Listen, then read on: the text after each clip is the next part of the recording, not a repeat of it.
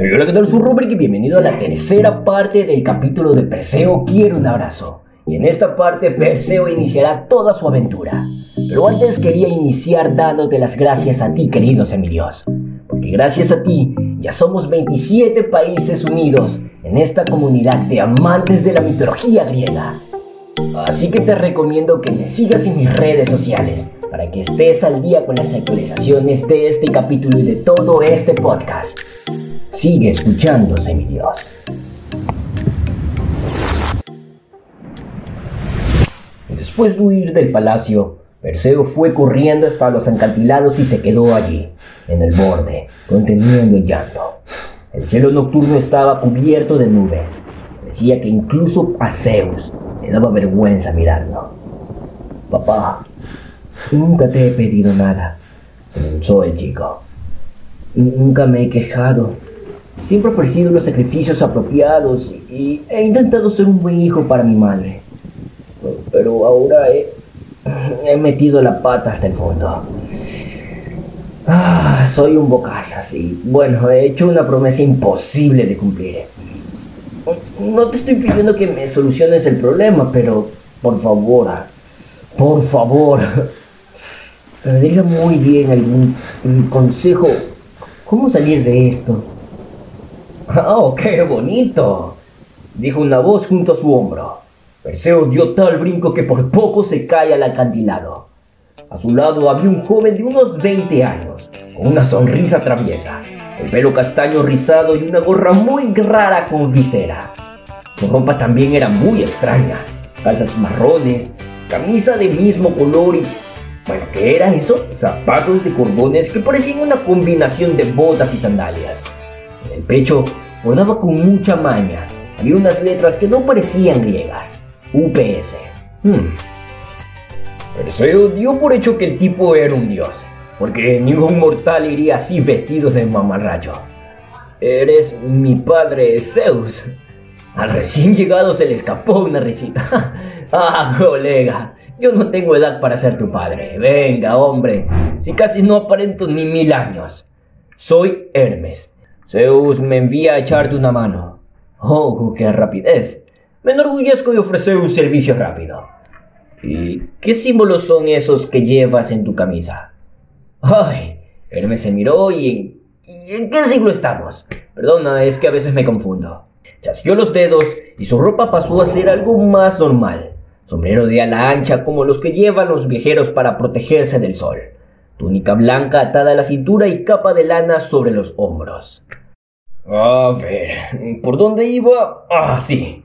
Zeus ha oído tu petición y me manda con unos artilugios mágicos de los más molones para ayudarte en tu misión. Hermes volvió a chasquear los dedos y le mostró muy orgulloso una bolsa de cuero del tamaño de una mochila. Es un saco, observó Perseo. Ya lo sé. Cuando le cortes la cabeza a Medusa, puedes guardarla aquí. Ah, pues gracias. Y también Hermes metió la mano en la bolsa y sacó un casco sencillo de bronce. No era más que un casquete, como el que llevaban los soldados de infantería del rey. Ah, este cacharrito te volverá invisible. Ah, ¿en serio? Perseo miró dentro del casco, porque aquí pone fabricado en Bangladesh. Ah, no te preocupes por eso. Es una reproducción no autorizada del casco de invisibilidad de Hades. Pero funciona de maravilla, te lo prometo. Perseo se puso aquella imitación barata y de pronto desapareció. ¡Wow! ¡Qué increíble! Ah, que sí. Bueno, quítate el casco que tengo otra cosa. Las que he mandado a hacer especialmente para ti. Hermes sacó un par de sandalias de la bolsa de cuero de objetos fabulosos. De los talones sobresalían unas diminutas alas de paloma, mientras Hermes las aguantaba por los cordones. Las sandalias aleteaban para liberarse como si fueran un par de pájaros presos. Yo también las tengo, comentó Hermes. Si te las pones podrás volar. Encontrarás a Medusa mucho más rápido que si vas avanzando o, bueno, nadando. Y como serás invisible, no tendrás que registrar el plan de vuelo ni nada. El corazón de Perseo latía tan deprisa como las alas de paloma. Desde que era pequeño había querido volar. Se probó las sandalias y al instante salió disparado hacia el cielo. ¡Sí! ¡Uh! Gritó de la alegría. ¡Es alucinante! Vale, chaval. Yo al puntito que entraba y salía de las nubes. Ya puedes bajar. Cuando Perseo aterrizó, Hermes fue explicándole lo que debía de hacer. Primero tienes que encontrar a las tres ancianas, a las que llaman las greas. Ah, ¿y por qué las llaman así? Ah, porque tienen el pelo gris, son viejas, feas e inmortales. Y a la mínima ocasión te despedazarán y te, ya sabes, te asarán a la barbacoa hoy. Y entonces, ¿por qué voy a tener que encontrarlas? Porque ellas saben dónde está la guarida secreta de Medusa. Ni siquiera yo poseo esa información. Además, tienen un par de objetos que te serán de ayuda en tu misión. ¿Y qué objetos? Hermes frunció el ceño. Se sacó del bolsillo un papel y lo leyó. No sé, no lo tengo apuntado. Pero esa información me la ha pasado a Atenea y por lo general sabe lo que dice. Tú echa a volar en dirección este. Al cabo de dos días verás a la isla de las Greas. No tiene pérdida, es bueno gris. Ah, gracias, Hermes. Eso estaba tan agradecido que quiso darle un abrazo. Pero el dios se apartó. Eh, chaval, que tampoco hay que pasarse. Bueno, buena suerte. Y trata de no estrellarte contra las montañas, ¿ok? Hermes desapareció en una nube de humo. Perseo se elevó en el aire y echó a volar hacia el este tan deprisa como lo llevaban las alas de paloma de sus pies. Sin duda, la isla de las Greas era gris. Una enorme montaña gris se alzaba en medio de un bosque gris, envuelta en una bruma de color ceniza. Los acantilados de pizarra caían sobre un turbulento mar, bueno, gris también. Tiene que ser aquí, pensó Perseo, que para esas cosas era muy espabilado. Se puso el casco de invisibilidad y descendió hacia una columna de humo que se elevaba entre los árboles, como si alguien hubiera encendido una hoguera. En un claro sombrío junto a un lago verde asqueroso, habían tres viejas sentadas alrededor del fuego. Iban vestidas con harapos grises y sus greñas parecían paja sucia. Ensartado en un palo sobre el fuego, chisporroteaba un trozo de carne. Perseo no quiso imaginar qué sería aquella carne. Al acercarse oyó discutir a las mujeres. ¡Dame el ojo! gritó una. ¡Dame tú el diente y me lo pensaré! replicó la segunda. ¡Me toca a mí! Gemutió la tercera. Me quitaste el ojo cuando íbamos por la mitad de la última temporada de The Walking Dead. Eso no tiene nombre. Perseo se acercó un poco más. Las viejas tenían los rostros arrugados y flácidos, con máscaras medio derretidas. Y exceptuando la hermana del medio, Fea 2, que tenía un ojo verde, las cuencas de las dos otras dos estaban vacías. La hermana de la derecha, Fea 1, saboreaba un trozo de la carne misteriosa, arrancando pedazos con su único diente, un incisivo verdoso. Al parecer, las otras no tenían dientes y sorbían con la desgana dos vasitos de yogur griego desnatado. Fea 1 se metió otro trozo de carne en la boca y lo masticó con gusto. Vale, dijo. De todas formas ya me he terminado de comer. Te lo cambio por el ojo. ¡No es justo! Protestó Fea 3. Acaba de... ¡Me toca a mí! Yo no tengo nada. Tú calla y cómete el yogur. Espetó Fea 1 antes de arrancarse el diente. Fea 2 se tapó el ojo con una mano y se provocó un estornudo. El ojo le cayó en la palma. Y Perseo intentó no vomitar. ¿Lista? Preguntó Fea 1. Intercambiamos a las tres y nada de artimañas. Perseo se dio cuenta de que era su oportunidad de hacer algo marrullero y de lo más asqueroso. Se acercó con cautela. ¿Una? dijo Fea 1. ¿Dos? Y cuando la vieja gritó tres, Perseo se adelantó. Todo su entrenamiento en el templo de Atenea y las horas que había pasado jugando Call of Duty debieron de mejorar muchísimo su coordinación motora, porque atrapó el ojo y el diente en el aire. Las hermanas seguían con las manos extendidas, listas para recibir los complementos corporales que habían intercambiado. Eh, ¿Qué ha pasado? preguntó Fea 1. ¿No, ¿No has tirado el ojo? ¡Claro que no lo he tirado! protestó Fea 2. ¿Eres ¡Ay, eres tú la que no ha tirado el diente! Desde luego que sí. Fea uno discutió. Se lo ha llevado alguien. Pues a mí no me miren. exclamó Fea 3. No puedo mirarte, no tengo ojo. Lo tengo yo, intervino Perseo. Las hermanas Greas se quedaron en silencio. Y vuestro diente. Las tres ancianas se sacaron unos cuchillos de entre los harapos y se lanzaron en dirección a la voz. Perseo retrocedió a trompicones, evitando por los pelos convertirse en un trozo de carne misteriosa ensartada en un palo. Nota mental, se dijo. La invisibilidad no sirve de nada con los ciegos. Fea 1 y 2 se dieron un coscorrón de una contra la otra. Se cayeron al suelo y empezaron a pelearse. Fea 3 tropezó, cayó al suelo y salió rodando, mientras intentaba apagarse las llamas entre chillidos. Perseo rodeó el perímetro del campamento. Si queréis recuperar vuestro ojo y vuestro diente, más vale que os comportéis. ¡Son nuestros! exclamó Fea 1. ¡Son nuestros tesoros! gritó Fea 3. Te equivocas de la historia, idiota, espetó entonces 2. Las tres hermanas se pusieron en pie. Daban miedo a la luz del fuego. Las sombras danzaban en las cuencas vacías de sus ojos y las hojas de los cuchillos relumbraban rojizas. Perseo pisó una ramita y las tres se volvieron hacia él bufando como gatas. El chico intentó calmar los nervios. Si me vuelven a atacar, aplastaré el ojo ahora mismo, advirtió. Y estrujó un poco el ojo viscoso. Las hermanas chillaron, lavándose las uñas en las cuencas vacías. ¡Ya, ya! gritó Fea uno. ¿Qué quieres? En primer lugar, la dirección de la guarida de Medusa. 3 chilló como una rata a la que la hubieran pisado. Eso no te podemos decir. Prometimos guardar el secreto de la gorgona. Y además, guardar las armas de la profecía, añadió Fea 2. Ah, sí, dijo Perseo. También voy a necesitar las armas de la profecía esa. Las hermanas volvieron a aullar y se dieron unas contra otras palmetazos en la cabeza. No podemos darte las armas.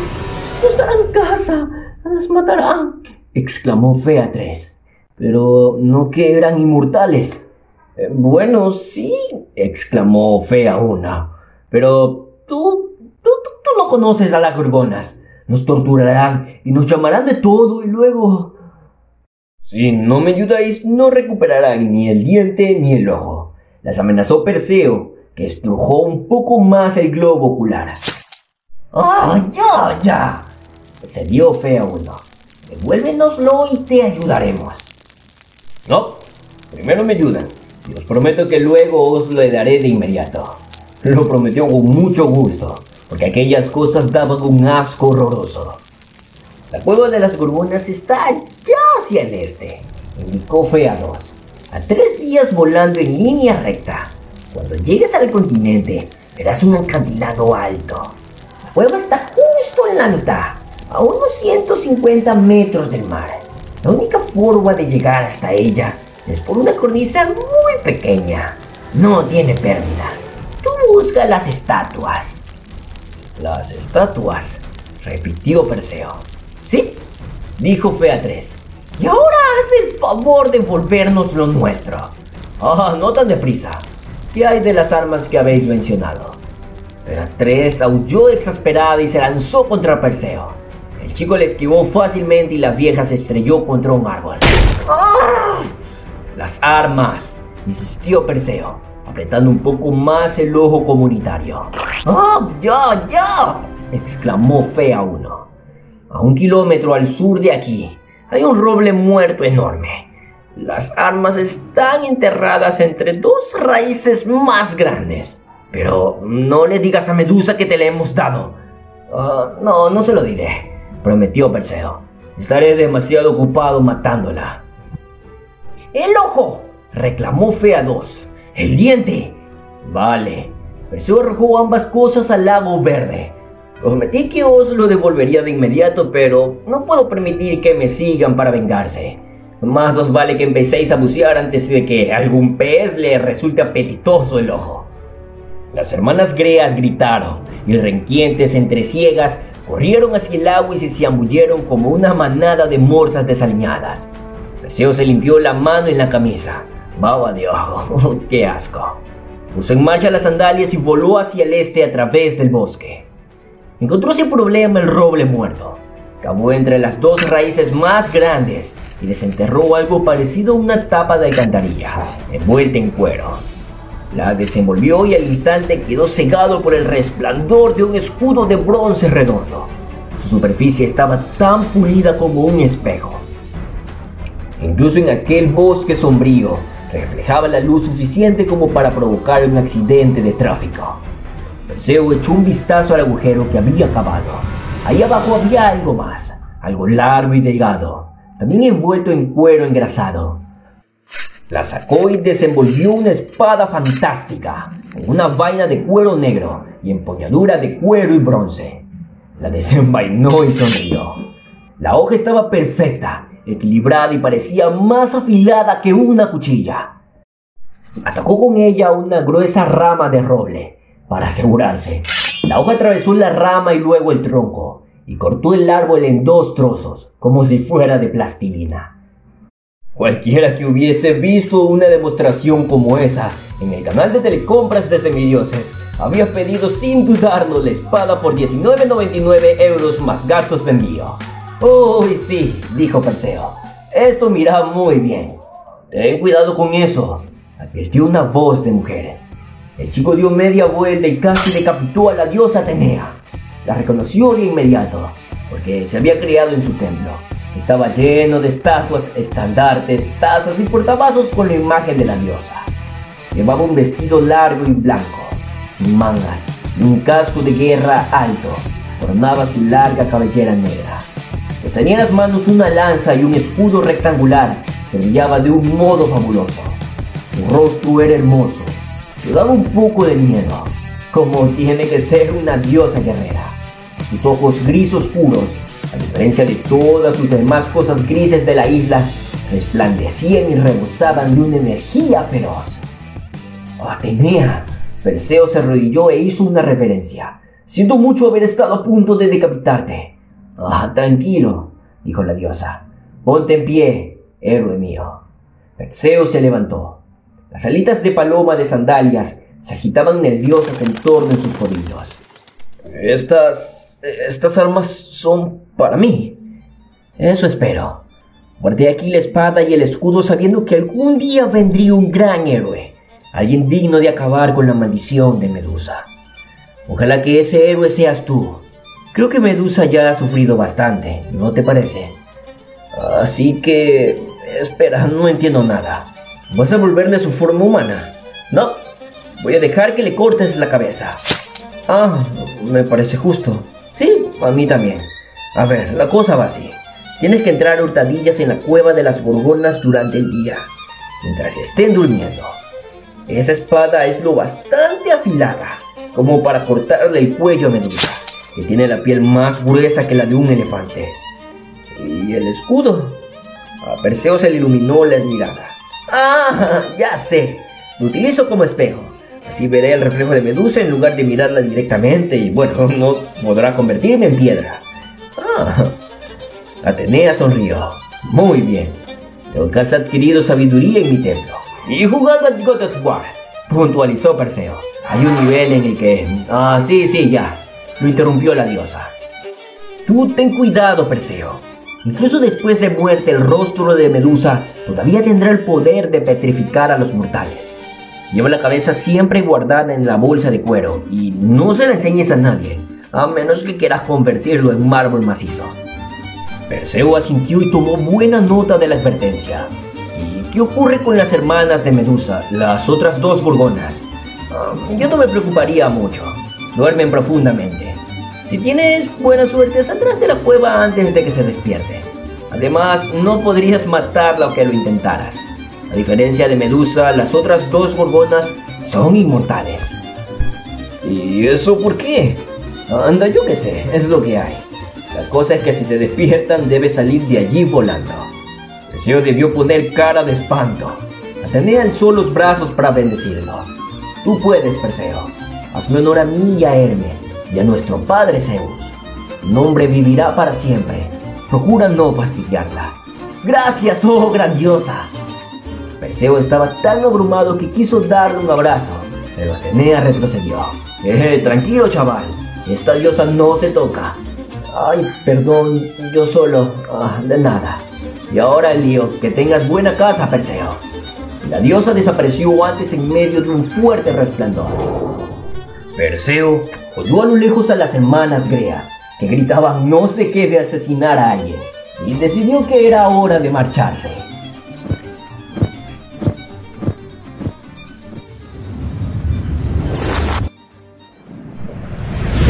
Y hasta aquí el tercer episodio de este capítulo cargado de emociones. Y Perseo tuvo bastante ayuda de parte de los dioses. Sin duda querían que cumpla esta misión. Así que descubrirás qué pasará en la siguiente parte de esta gran historia. Por eso te recomiendo que me sigas en mis redes sociales, para que así estés al día de cuando subiré la siguiente parte de esta gran historia. Y además de recomendarlo a tus amigos, para que esta comunidad de amantes de la mitología griega siga creciendo, como lo seguimos haciendo. Sigue escuchándose, mi Dios.